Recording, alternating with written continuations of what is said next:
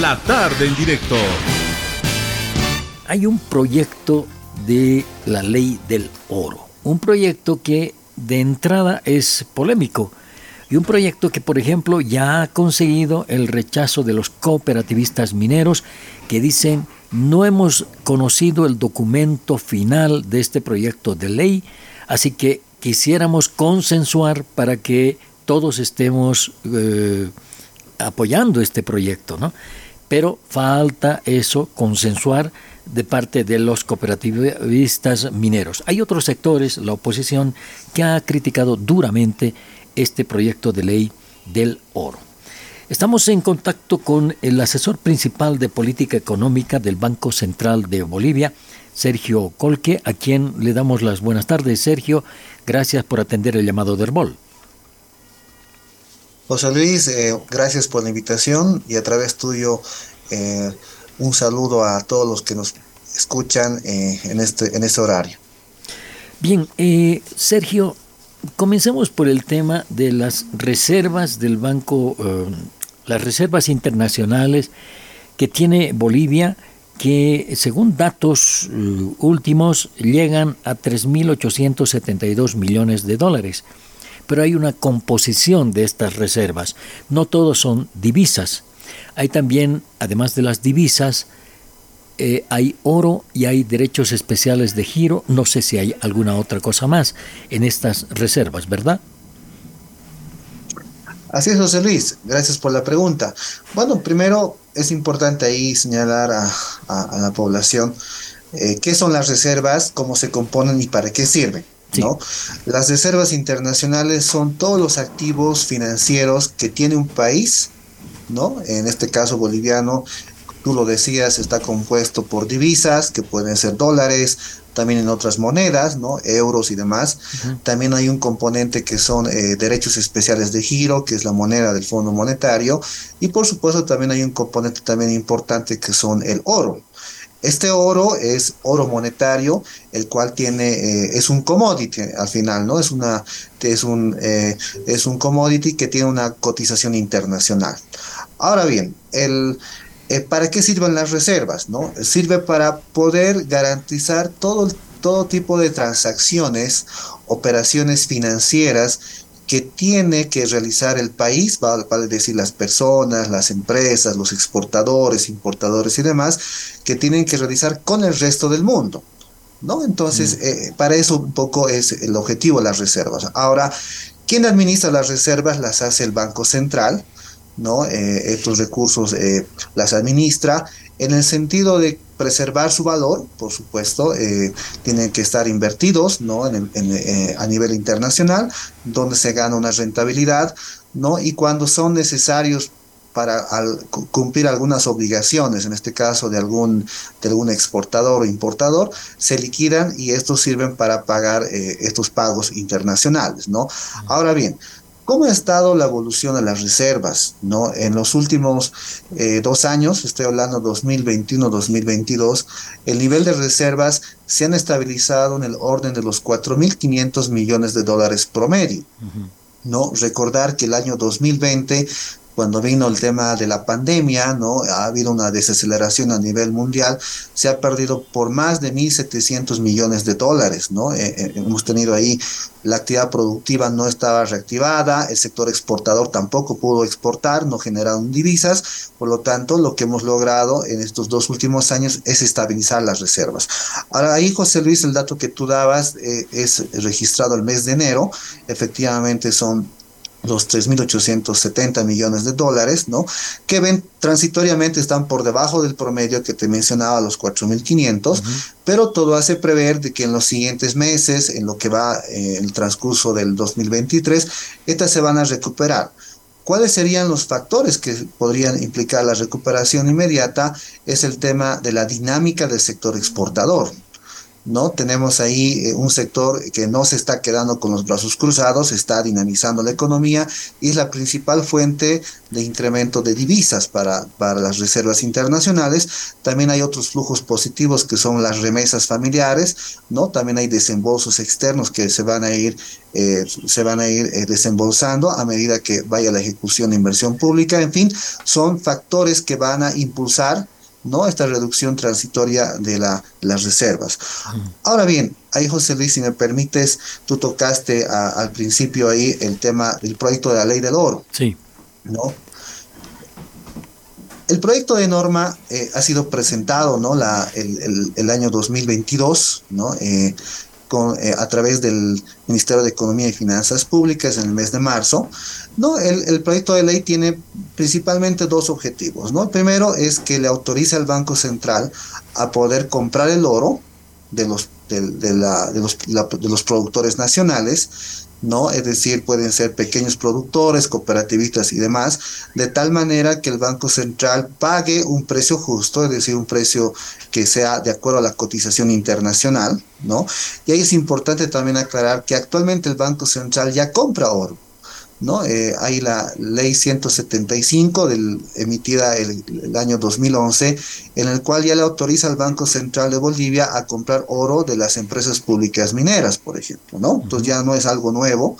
Entonces lo que estamos pretendiendo con el proyecto de norma es ampliar la posibilidad de comprar a a otros sectores, sectores privados, cooperativistas, pequeños productores, y por de ninguna manera la ley obliga a que nos puedan vender. Nosotros queremos reconocer el precio justo, el precio del oro, y a la vez este oro, a través de ciertos procesos de refinación, a, través de ciertos procesos de certificación internacional, ¿no? Eh, podamos esto formar parte que forme parte de las reservas internacionales.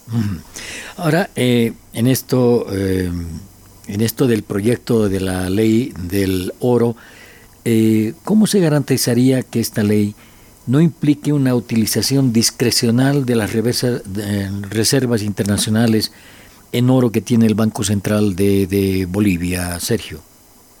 Gracias por la pregunta, José Luis y es muy claro, tenemos nosotros un mandato constitucional, desde la propia constitución, y también nuestra ley 1670 del Banco Central de Bolivia, que nos delega la administración responsable de los recursos de, los ahorros del Estado boliviano. ¿no? que son las reservas internacionales. Nosotros administramos estos recursos en, con criterios de, eh, en este caso, de, de, garantizar, por ejemplo, de que esto no pierda su valor, en términos también de rentabilidad cuando es posible, cuando el mercado financiero lo permita, pero también de dotarle liquidez de acuerdo a las necesidades que va a tener nuestro comercio. Entonces, esta, eh, esta administración de reservas, nosotros la publicamos regularmente en los informes del Banco Central, en el informe de rendición de cuentas, nosotros eh, eh, damos eh, información de cómo se están administrando porque no tenemos ahí nada que ocultar, mostramos ahí las cifras de cuál, cuál ha sido eh, la forma de administración de tal manera que esto pueda garantizar los pagos internacionales. Es una inversión, es un portafolio de inversión y ha habido algunos comentarios ahí de algunos sí. analistas que señalaban de que estos se van a gastar, absolutamente falso. Sergio, se ha cuestionado que el Banco Central eh, quiere monetizar las reservas de oro. Eh, ¿Es así o existe algún estándar, norma que impida reducir las reservas de oro? Es decir, que esto no se puede tocar. Gracias por la pregunta, José Luis. Bueno, hoy en día tenemos la, la propia ley del Banco Central, dice, ¿no? Que, que esto de la, de la monetización, en este caso de, de, hacerlo esto como garantía le llaman, ¿no? Ignorar, ignorar el oro tiene que tener una autorización en la asamblea, ¿no? Ahí tal vez ha habido a, alguna mala interpretación, ¿no? De algunos analistas, de algunos asambleístas, donde eh, pensaron de que el proyecto de norma, ¿no? El proyecto de ley que, que está hoy día en tratamiento en la asamblea, estaría impidiendo una fiscalización por parte de los asambleístas, ¿no? Esto es absolutamente falso. La ley más bien lo que eh, garantiza es que la fiscalización vaya continuando, todo lo que es el control y el seguimiento, ¿no? A, todas las operaciones que tiene el Banco Central, ¿no? Ahora ahí, eso también me da pie al segundo objetivo que busca la norma, ¿no? Nosotros lo que... Eh, mencionamos es de que nos autorice a realizar operaciones financieras con el oro. El oro es un activo financiero que actualmente todos los días cotiza a nivel internacional y este puede ir, puede ir teniendo diferentes niveles de volatilidad, puede subir, puede bajar en algún momento. Recordemos el año 2022, por ejemplo, por, por resultado del conflicto bélico, ha generado que los precios no vayan eh, variando bastante de manera fluctuante, ¿no? Y si hubiéramos tenido te doy como ejemplo, José Luis, eh, este proyecto de ley aprobado, la gestión 2022, nos hubiera permitido a nosotros en el Banco Central hacer operaciones financieras de tal manera de precautelar o preservar el valor del, del, oro que tenemos en reservas, ¿no? Y esto estaría a la altura de las exigencias que hoy en día nos demanda a nivel mundial, ¿no? Hoy en día estos precios, el oro es un precio internacional y por lo tanto los bancos centrales modernos, los bancos centrales de la región y del mundo, tienen este tipo de opciones de operaciones financieras para poder preservar este valor de las reservas. Lo que nosotros buscamos justamente es tratar de mantener estos niveles adecuados de acuerdo a las características internacionales. De repente, hoy en día el, el precio internacional esté bajo y mañana posiblemente esté más alto. Entonces, de repente ahí nos conviene hacer este tipo de operaciones, en algún momento ganar eh, el tema de las divisas, pero siempre preservando el valor de, este activo financiero. Bueno, pero el oro eh, se puede monetizar. Bueno, sí, una vez que compremos el oro, ¿no? A los productores nacionales, tiene que seguir esto un proceso de refinación, tiene que un proceso de certificaciones internacionales. Esto se llama el tema de el, oro de buena entrega, se llama así técnicamente, el cual ya se vuelve un activo financiero y forma parte de las reservas. A partir de ese oro se puede hacer una conversión, le vamos a llamar, con otro activo financiero que pueden ser divisas, que pueden ser otros títulos, ¿no? Y viceversa. ¿No? Es decir, yo puedo canjear el oro con un activo, otro activo financiero o al revés, puedo también canjear un activo que tengo con el oro. O sea, es una operación totalmente normal en, las finanzas que realizan los bancos centrales.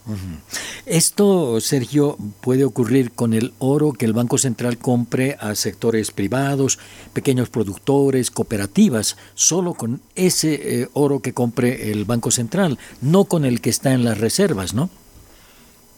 Bueno, eh, nuestro objetivo es, eh, primero, eh, ahí, gracias que tocas ese tema, es primero pretender, ¿no? En este caso, comprar el oro a los productores nacionales, aprovechar esa ventaja que tenemos en Bolivia, que somos un productor de oro.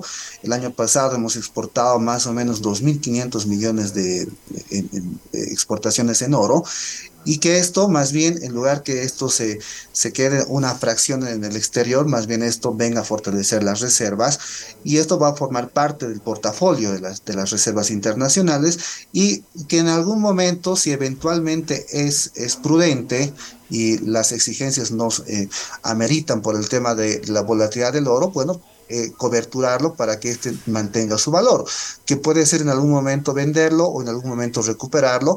Eso forma parte de la administración responsable que tiene que tener el Banco Central con la debida diligencia, por supuesto. Ahora, eh, bueno, el Banco Central tiene una meta eh, de cuánto volumen de oro pretende captar si es que se autoriza la compra directa a estas entidades eh, privados, productores pequeños, cooperativas? Bueno, te, señalaba que como dato referencial, el año pasado se ha exportado 2.500 millones de, dólares en, oro, ¿no? Mm. Ese sería como que el 100%. Nosotros, la verdad, queremos ser partícipes, formar parte de la cadena, cadena productiva, ¿no? Porque seguramente hay muchas empresas que también compran a los acopiadores de oro y demás. Nosotros, por lo menos, pretendemos llegar al menos un 10%, es decir, de, de, de ese porcentaje, que por supuesto nos va a servir también para eh, llevar el tema de refinación, eh, hacer un proceso administrativo de certificación internacional y por supuesto también después formar parte de las reservas internacionales en la forma de su administración. Ahora en esto, Sergio, se ha hecho el análisis eh, con el tema del contrabando de oro que hay, que sale de nuestro país por vías mm, que no son las regulares, de cuánto oro mm, se va del país y si ante esta autorización de compra directa no vaya a ser que se incremente el contrabando de oro hacia afuera del oro que se vende en Bolivia. ¿Se ha hecho ese cálculo o se ha visto esa posibilidad? José Luis, nosotros en el proyecto de norma precisamente hay un artículo ¿no? en el cual prevé, una vez que nosotros compremos este oro, tenemos el concepto de oro responsable. ¿No? ¿Qué significa oro responsable? Que el oro, hay, nosotros en el Banco Central vamos a hacer la debida diligencia, ¿no? Que este oro, por supuesto, no provenga de algunos actos ilícitos, por ejemplo, que esto eh, no tenga que ver con el trabajo infantil o algún tema de daño al medio ambiente, ¿no? Eso nos eso nos exige la certificación ¿no? de la OSD. Mm. nosotros tenemos que demostrar que ese oro que estamos comprando cumpla esos requisitos. Por lo tanto, nosotros de ninguna manera estaríamos incentivando los ilícitos o algunos temas negativos que, eh, tú señalas. ¿no? Bien, em, otra cuestión, Sergio. Eh, las reservas eh, internacionales netas están compuestas por divisas, nos dicen unos 620 millones de dólares actualmente por el oro y por los derechos especiales de giro. ¿Qué porcentaje de las reservas eh, tiene el oro? Bueno, estamos alrededor de, estamos unos 2.500, debe ser unos 65% aproximadamente, va variando en función de la fluctuación, de, inclusive de la, del, oro, ¿no? Porque el, dato que te puedo dar hoy puede ser distinto al, de ayer, porque va dependiendo de la cotización del oro, pero más o menos estamos hablando de un 65% que representa el oro del total de las reservas internacionales. Perfecto. ¿Y los derechos especiales de giro, qué es lo que se hace con ello? ¿Eso se puede invertir también? No, esos son, bueno, es una, eh, son monedas del Fondo Monetario que nos han asignado estos recursos que también en algún momento se pueden utilizar cuando haya la necesidad de realizarlo, ¿no? Cuando por supuesto exista algunas necesidades por parte de los productores nacionales para hacer algunas transacciones con el exterior, ¿no? Eh, bueno, el, dato que tú dabas, eh, ya es importante también resaltar que estos niveles de reservas de 3.870 millones, no, sin duda eh, hay que también explicar por qué, han, por qué ha habido esta disminución transitoria, ¿no? En, estos, en gestión 2022 esto, y, es muy importante que la población conozca, se ha producido por el tema de un aumento de la subvención. ¿no? Nosotros ahí somos importadores de, de, gasolina, de diésel, ¿no? Y esto ha repercutido en un poco más de mil millones de dólares en 2022 adicionalmente. Eh, y esto, de alguna manera, la subvención eh, estaba acompañando a que, por ejemplo, las familias no tengan que pagar, por supuesto, ese costo y también el sector productivo, ¿no? Que, está en pleno proceso de recuperación de la actividad económica. Entonces, eso ha implicado por parte del Estado, ¿no? Que tengamos que pagar un mayor costo por el tema de la subvención y eso ha afectado sin duda a, a las reservas internacionales, ¿no? Eh, bien, eh, ahora los cooperativistas mineros, la Federación Nacional de Cooperativas Mineras, le ha exigido a la Asamblea Legislativa que paralice el tratamiento de la denominada ley del oro porque considera que no hubo un consenso con el sector. Eh, ¿Cuál es la mirada del Banco Central frente a este obstáculo que surge ahora con los cooperativistas? Sí, bueno, ahí, José Luis, bueno, señalarte de que desde nosotros hemos presentado este proyecto de norma, la gestión 2022, aproximadamente en el mes de marzo, ¿no? Y a partir de ahí hemos ido haciendo, más bien al contrario, un proceso de socialización. ¿No? a los sectores eh, cooperativistas, a los sectores productores, pequeños productores, donde hemos recibido, por supuesto, eh, las, las sugerencias eh, sobre el proyecto de norma. Por supuesto, puede haber algunos sectores que tal vez no están ahí, están en este momento observándolo, pero nosotros confiamos de que este proyecto de ley, ¿no? una vez socializado, ya hoy en día ya se ha publicado, digamos, es de conocimiento público, ¿no? no solamente para el sector, sino también en la ámbito de toda la población boliviana para eh, poder, poder eh, impulsar este proyecto de norma que va en pos del beneficio de la población boliviana. Primero, eh, incentivando un sector productivo, que es el sector orero, y a la vez también fortalecer las reservas internacionales, que es de todos los bolivianos. Bien, la última, Sergio. Las reservas internacionales están por ahora en 3.872 millones, pero eh, las divisas están en unos 620 millones de dólares y hay algunos eh, analistas que dicen que se están gastando a demasiada velocidad, es decir, más o menos 300 millones de dólares mes. ¿Eso es cierto eh, y es posible, Sergio? Bueno, depende un poco de la dinámica, ¿no? Eh, nosotros en los parámetros internacionales, nuestro nivel de reservas cubre tres meses de importación, ¿no? Eso es lo, principal que como nos medimos para ver si estamos en niveles altos o bajos, ¿no? cumplimos ese nivel. Ahora bien, eh, es importante también señalar que todos los días, ¿no? Hay una actividad económica, sobre todo generada por los exportadores, ¿no?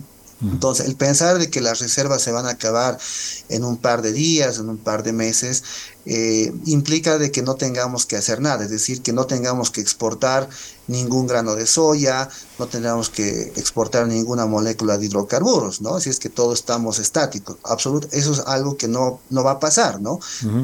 cada día no hay una dinámica de exportaciones, los cuales eh, todos los días ingresan recursos por este concepto, hay también transferencias del exterior que vienen a la economía que van engrosando y van fortaleciendo las reservas internacionales. Por lo tanto, obedece a la dinámica del día a día y lo que te mencionaba José Luis, que en promedio nosotros hemos observado que en los últimos dos años las reservas se han estabilizado ¿no? en torno a, los 4.500 millones de dólares. Eh, ahora sí, la última, y disculpa Sergio, eh, las exportaciones bolivianas han llegado eh, a un monto de 13.653 millones de dólares y dejaron un superávit de 603 millones eh, de dólares el 2022. ¿Qué pasa con esos 603 millones de dólares? ¿Van a las reservas? ¿Va parte de, ese, de esa cifra? ¿Cómo se opera con eso? Sí, efectivamente.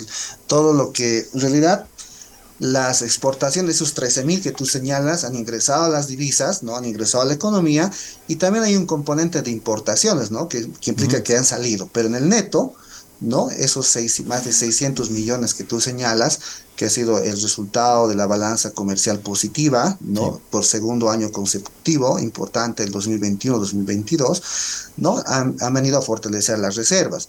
Nosotros confiamos de que el año 2023 la perspectiva eh, va a ser la misma, ¿no? Eh, uno, si uno observa la composición de las exportaciones, vemos que el sector, por ejemplo, agrícola, ¿no? y el sector no tradicional, ¿no? de la soya, oleaginosis, etcétera, ha superado inclusive el valor de las exportaciones de los minerales, entonces lo cual también nos da optimismo en que este sector eh, siga este mismo dinamismo y por lo tanto también genere mayores divisas para el país.